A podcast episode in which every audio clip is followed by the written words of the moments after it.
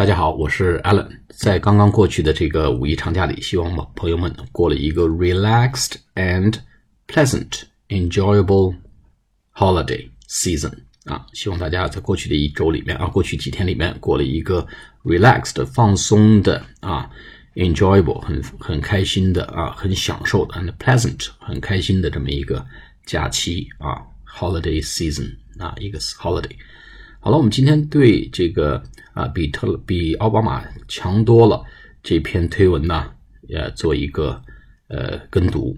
好，我们还是先回顾一下一些关键的词。第一个叫 poll，p o l l，recent poll，最近的民意调查啊，民调民意调查叫 poll，p o l l。那么还有一个呢，叫 accomplish，accomplish 就成就完成啊，a c c o m p l i s h。那么 accomplishment 就是成就呃的名词形式，sense of accomplishment 就是成就感，great sense of accomplishment，好，就是巨大的成就感。说 this job has given me。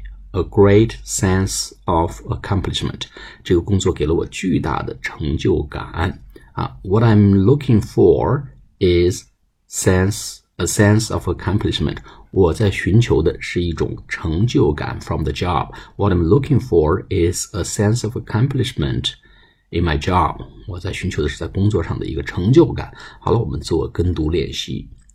Just got recent poll much higher than President O at same time. Well, much more has been accomplished. 好，我们再来一遍。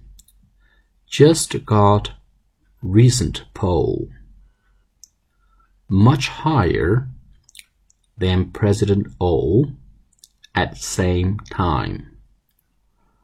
Well, much more has been accomplished. 好，我们再来一遍。Just got recent poll much higher than President O at same time.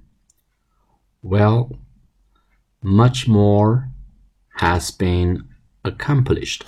好了，我们今天跟读练习做到这里，我们下次节目再见，谢谢大家。